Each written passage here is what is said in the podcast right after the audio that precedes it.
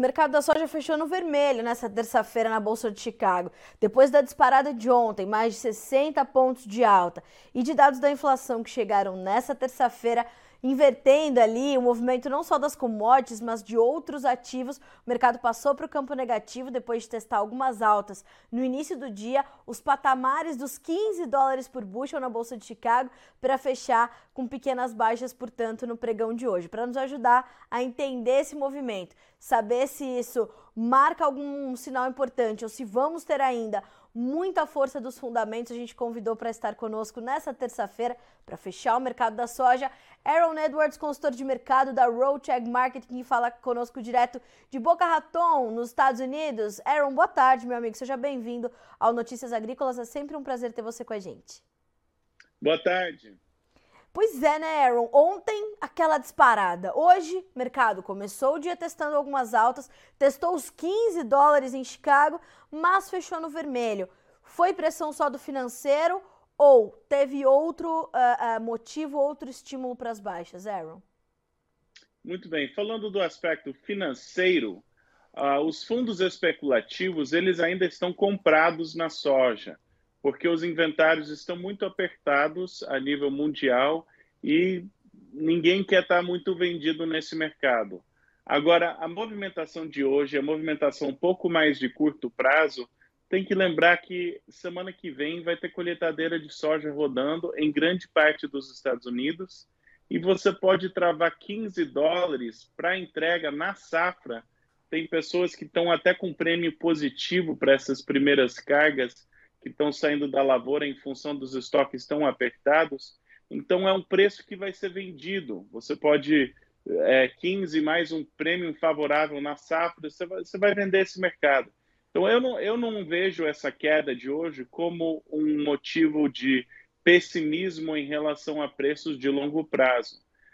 Eu vejo mais como uma possi possível é, teto para para o mercado trabalhar, quando chegar nesse patamar, vai ter uma pressãozinha de venda dos produtores norte-americanos até não passar essa pressão da safra.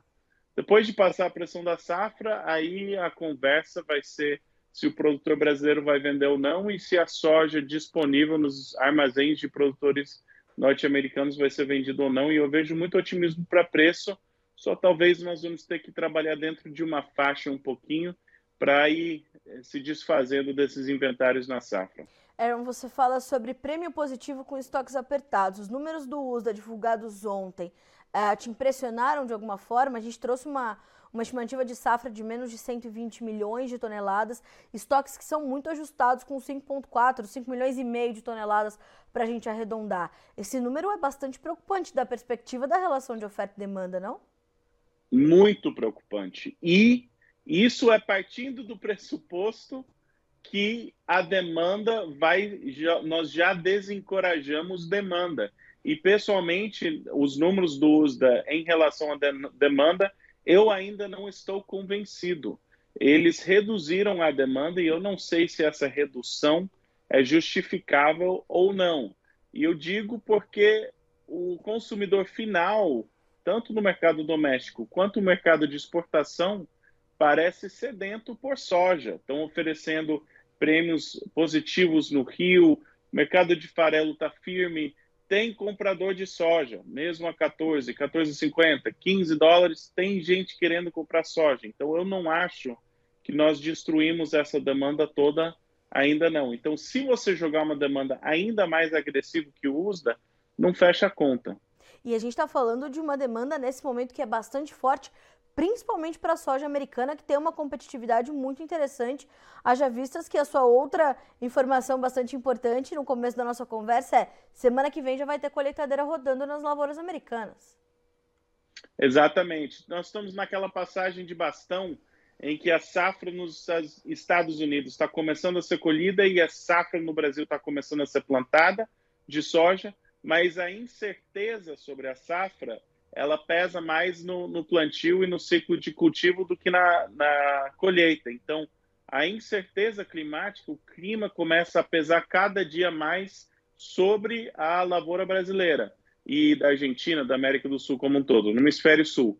E essa é uma situação, nós estamos entrando no terceiro ano de laninha e, no mínimo, é preocupante, é, porque nós não temos uma noção dessa dimensão. Para colocar em números, o estoque de soja mundial para 2022, 2023 está abaixo de um milhão de, de toneladas, contando com a redução de demanda e contando com quase 150 mil milhões de toneladas de produção do Brasil para mim são duas coisas. Pode ser que o Brasil produza, mas se não produzir, e se a demanda for maior, então tem algumas perguntas que justificam preços mais altos para frente.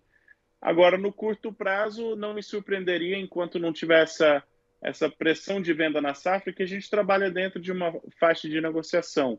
Talvez 15 dólares ali seja vendido, 14,50 ou 14 dólares seja comprado e vamos trabalhando até não, não passar essa pressãozinha da safra. Ou seja, esses 15 dólares que o mercado testou uh, mais cedo nessa terça-feira, eles podem ser uma realidade muito plausível diante do quadro que a gente tem agora, portanto, principalmente da oferta e dessa possibilidade de uma demanda maior do que o USDA está talvez subestimando esse movimento.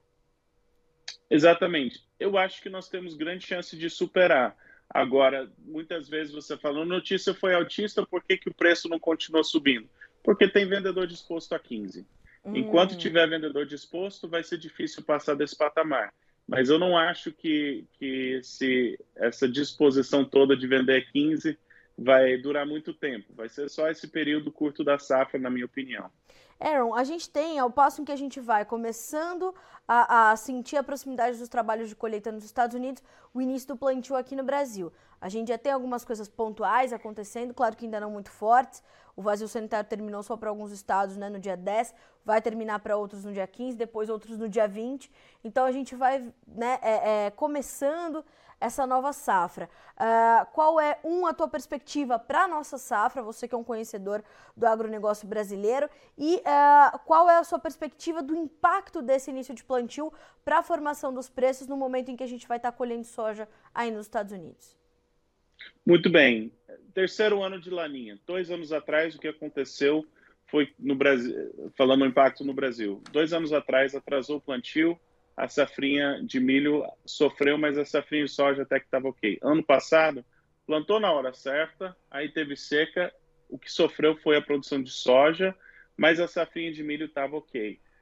O que o mercado está acompanhando é está acompanhando demais o clima no Brasil, mas vai afetar a soja ou vai afetar o milho? Essa é a pergunta, porque os estoques de ambos estão muito ajustados a nível mundial, muito apertados, e não pode ter tropeço em nenhum dos dois para tranquilizar esse mercado. Nós estamos numa condição que nós precisamos de safras boas em dois hemisférios para começar a tranquilizar os estoques mundiais e já isso já é não é novidade, mas o, a novidade é que não vai ser safra é, recorde ou cheia aqui nos Estados Unidos. Nós apanhamos para produzir, então está nas costas do, do, da lavoura brasileira é, para carregar esse peso. Em relação à opinião, sempre sou otimista. Eu espero, até pelo bem da geopolítica e tudo, que o Brasil tenha uma, uma safra cheia. É preciso que chegamos nesse patamar, mas o, os estoques estão muito apertados, apertados mesmo, e a situação é alarmante. O, o produtor brasileiro precisa produzir e produzir bem é, esse ano, é muito crítico. Agora, de outro lado, Aaron, a gente tem visto toda essa movimentação no mercado, mas a safra brasileira 22-23 começar com um volume de vendas antecipadas que ainda é bastante tímido. Como é que você avalia esse comportamento do produtor brasileiro? Faz sentido diante dessa, dessa, desse temor que ele tenha, talvez, de, de perder novamente, justamente porque podemos ter um terceiro ano de laninha. Uh, como é que você avalia esse momento das nossas vendas uh, um pouco mais contidas nesse momento? Eu, eu não estou preocupado hoje com um produtor brasileiro que se sente que vendeu pouco. Uhum. A palavra de alerta que eu faço é no momento que você tiver certeza da tua safra, porque ela é uma safra cheia e você tiver confiante de vender, muito provavelmente o mercado também já vai ter essa confiança e, e grandes oportunidades passaram. Então, para mim, esse é, o, esse é o momento que você fala: olha, o potencial de alta, se tiver três, quatro semanas de seca numa fase crítica de produção no, no Brasil, esse potencial de alta é, é muito grande uhum. em função dos estoques apertados. Mas você precisa se programar para você ter um plano para você estar tá vendendo e ter um plano de execução de quanto você quer vender antes de colher, está disposto para você executar nessas oportunidades. Se não, se o Brasil tiver uma safra cheia, não vendeu, vai chegar a safra, e aí qual que é o plano? Safra cheia, o mercado já começando a se tranquilizar a nível mundial, expectativa de safra cheia nos Estados Unidos e tudo, pode ser uma situação complicada. Então, eu hoje não estou preocupado com o produtor brasileiro que sente que vendeu pouco. É, se vai tirar as altas do milho do ano passado, para mim depende do milho da plantação, como vai ser esse ano. Mesma Sim. coisa o soja, como é que vai comparar com safra passada. Mas a importância de ter um plano entrando para essa safra, porque essas oportunidades podem vir bem, bem mais rápido que se espera. Vai que atrasa o plantio, mas depois tem safra cheia. Pode ser que em outubro, novembro, dezembro, nós já estamos falando de preços muito altos e oportunidades boas. É, é, interessante essa perspectiva, né, de que o produtor vai ter sim oportunidades uh, à frente, portanto, pelo que eu pude entender, mas também não dá para deixar passar as que já forem se apresentando, né, Aaron? Exatamente, exatamente. Você tem, tem que ter um plano, que nem eu sempre falo no programa, você precisa de um plano para quando chegar as oportunidades você está pronto para executar. É. E essa palavra é válida. Aaron, uh, como é que você avaliou hoje essa, essa inversão dos movimentos? A gente teve a, a, os dados de inflação norte-americana, elas, eles vieram uh, bem próximos da máxima das expectativas, em alguns casos, em alguns índices acima das expectativas do mercado, isso movimentou muito o mercado cambial, né, o dólar index subiu, o dólar comercial subiu frente a uma série de moedas, as commodities passaram a cair. É, a gente vai continuar vendo essas influências uh, da macroeconomia, do macro cenário ainda sobre as commodities, a gente tende a ter ainda muita volatilidade? Muito bem o cenário econômico, na minha opinião, com juros altos, com muitas coisas que estão acontecendo, o cenário econômico hoje, para mim, ele não seria tão favorável para as commodities se os estoques não estivessem tão apertados. O quadro fundamentalista é tal que precisa de soja. Pode imprimir, imprimir moeda, mas não dá para imprimir soja, não dá para imprimir milho. E se não tem, não tem. E é alimento, é bem primário, e esse é o mundo que nós estamos. Assim que isso mudar, assim que tranquilizar o mundo de que vão ter grãos suficientes, aí sim essas pressões financeiras podem pesar muito e pode ser rápido, como nós vimos a queda de, de junho até julho, essa a queda brusca que teve, você vê quão rápido o dinheiro pode sair do mercado de capitais. É um, apertar um botão e, e adeus. Então, isso vai acontecer algum dia, mas, na minha opinião, só vai acontecer depois que a gente começar a tranquilizar o quadro fundamentalista e, como eu falei, é duas safras cheias, uma safra cheia em cada hemisfério antes de ter essa confiança. Certo. Agora, Aaron, para a gente falar dessa, dessa confiança e desse, desse planejamento, eu queria que você falasse um pouquinho sobre o curso que você vai dar no próximo dia 15, uh, eh, justamente para ajudar nesse detalhamento do planejamento comercial, que vai ser mais importante do que talvez em qualquer outro ano. Eu fiz uma live uh, a semana passada com um consultor de mercado aqui da Pátria Agronegócio, que ele dizia o seguinte: olha, Carla, vai ser um ano de sobrevivência. Para o produtor sobreviver, garantir a sua sustentabilidade, a sua longevidade e a margem, mesmo que apertada, ele vai ter que ter um planejamento comercial muito detalhado. E pensando nisso, inclusive, você é, propõe esse curso, portanto, para o dia 15, não é isso, Aaron? Exatamente, é duas horinhas. Sei que está corrido preparativos para o plantio, mas vale a pena. E eu sempre falo nas entrevistas: tenha um plano comercial, acompanhe o teu plano comercial para não perder. Ter um plano comercial e executar é algo que os estudos mostram que faz diferença, que nem você preparar um orçamento antes de você gastar. E às vezes falta essa, esse conhecer como é que eu faço isso. É simples, direto, prático. quem tem interesse, é um curso rápido que, na minha opinião, duas horas mais, mais bem investidas aí para você entrar acertando as vendas nesse ano. Aaron, tá inclusive na tela as informações sobre o curso. Desenvolva seu plano comercial. O curso online vai ser às 19 horas, horário de Brasília, desta quinta-feira. Confere, dia 15 de setembro, é isso? Exatamente, exatamente. Tá. E quem quiser entrar em, contigo, é, entrar em contato contigo para fazer é, a inscrição, pode entrar em contato com você pelo seu WhatsApp, não é isso? Perfeito, só passar vou, uma mensagem. Isso, eu vou pedir pro, pro Christian, nosso editor, colocar na tela uh, o número, aí vou dizer para vocês, ó, mais um, porque é o código dos Estados Unidos, 765 305 2692. Repetindo, mais um, 765 305 2692. Você não vai perder a oportunidade de ter duas horas de aula com Aaron Edwards, né, Aaron, por um investimento, né, uh, muito acessível para o produtor e eu achei sensacional essa ideia de trazer esse curso expresso, duas horas, para focar e garantir um plano comercial para um ano que exige muito uh, esse detalhamento e essa gestão uh, aprimorada, né, Aaron? Exatamente, exatamente. Está na correria do plantio, separa uma, uma noite aí para entrar bem, bem planejado. É isso, senhoras e senhores.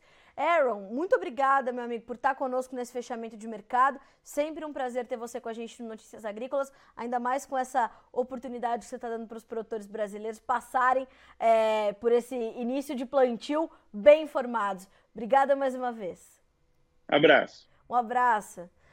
Senhoras e senhores, Aaron Edwards, Roadcheck Marketing direto dos Estados Unidos. Se você quiser saber mais sobre esse curso e quiser entrar em contato com a gente também, fiquem à vontade pelo nossas, pelas nossas redes sociais, né? Ou se você tem o nosso WhatsApp, que é o 19 997670241, repetindo 19 997670241. O curso do Aaron vai acontecer na quinta-feira às 19 horas, horário de Brasília. Você viu ali o investimento, né? São 199 reais por duas horas de aula para você garantir e saber fazer o seu planejamento comercial.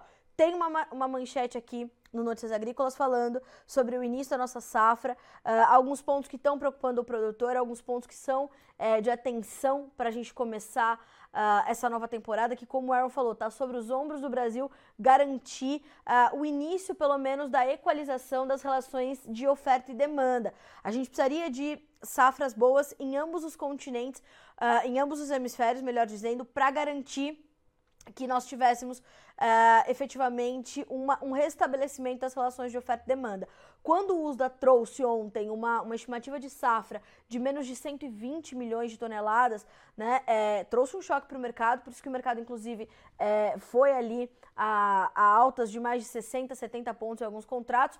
Hoje continuou seu movimento positivo, chegou a testar os 15 dólares por bushel, mas foi corrigindo, fechou no vermelho, já já a gente vai ver as cotações. Segundo o Aaron, esse patamar dos 15 dólares é uma realidade muito plausível, é um patamar muito uh, uh, que faz muito sentido para o mercado diante de estoques tão apertados nos Estados Unidos e uma safra que aqui no Brasil, na América do Sul, está só começando e ainda sob a possibilidade da influência de um novo Laninha, terceiro ano de Laninha. Ou seja, tem muita água para passar ainda debaixo da ponte da oferta, enquanto também na análise do Aaron a gente tem uma, um, um, comportamento de demanda subestimado pelo USDA. O USDA revisou para baixo as exportações norte-americanas de soja para a safra 22-23 e as importações de soja pela China. Trouxe o número da China de 98 para 97 milhões de toneladas. A gente sabe que pode ser muito mais do que isso na análise do Aaron e de outros analistas e consultores de mercado. Então vamos ficar de olho. Aqui para o Brasil, boas oportunidades podem se apresentar, mas já temos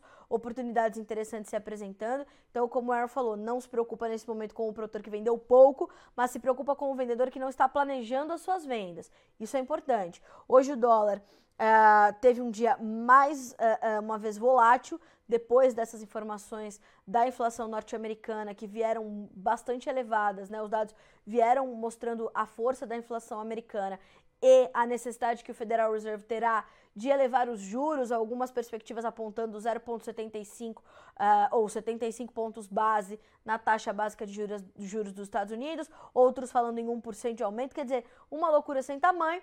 Isso deixou o dólar bastante volátil, o dólar que caía passou a subir, o dólar index voltou a subir forte, foi puxando o dólar comercial frente ao real, alta de 1,8% para R$ 5,19 nessa terça-feira, 13 de setembro. Vamos ver como ficaram as cotações no fechamento de hoje na Bolsa de Chicago, números na tua tela. Novembro, 14 dólares e 78 por bushel, 9 pontos e meio de ganho. Janeiro, 14 dólares e 84, caindo 8 pontos mais 25. Março, 14 dólares e 83, 6 pontos mais 75 de baixa. Maio, 14 dólares e 83 também, com 4 pontos mais 75 de perda. Preços do milho agora, o milho também fechou no vermelho, baixas mais tímidas, mas em campo negativo, setembro, 7 dólares e 9 por bushel. Lembrando que esse contrato já sai da tela nos próximos dias. O dezembro, 6 dólares e 92, este é o contrato mais negociado agora. Março e maio fecharam ambos com 60, eita, 6 dólares e 97 por bushel. As baixas no milho variaram de 1,25 a 3 pontos mais 25. Vamos checar o trigo para concluir. O trigo fechou em alta. Dezembro, 8 dólares e 60, um ponto mais 75 de baixa de alta, perdão. Março, 8 dólares e 76, subindo 3 pontos e meio. O maio, 8 dólares e 86, são 5 pontos de ganho. O julho, 8 dólares e 80, subindo 4 pontos e meio nesta tarde de terça-feira, 13 de setembro de 2022. E a gente fica por aqui, senhoras e senhores, com este boletim de fechamento do mercado da soja. Informações para que você entenda todo esse movimento e consiga planejar daqui para frente, você ainda não fez? Faça bons planejamentos para sua safra que está só começando. Temos boas perspectivas para a temporada 2022-23. Só precisamos combinar ali com São Pedro para que as chuvas cheguem em bons volumes, nas horas certas, nos, nos locais certos e a gente possa garantir esse, essa oferta toda de soja que está sendo esperada para para a produção brasileira de pelo menos 150 milhões de toneladas na projeção da Conab. Temos aí casas de consultoria privadas falando em até 153 milhões. Então, vamos saber o que está acontecendo, porque a safra está só começando, tá certo? A gente volta a se encontrar na sequência, a nossa programação continua para que vocês sejam sempre os produtores mais bem informados do Brasil. Notícias Agrícolas 25 anos ao lado do produtor rural. Participe das nossas mídias sociais no Facebook Notícias Agrícolas, no Instagram, arroba Notícias Agrícolas e em nosso Twitter, arroba Notiagre. E para assistir todos os nossos vídeos, se inscreva no YouTube e na Twitch Notícias Agrícolas Oficial.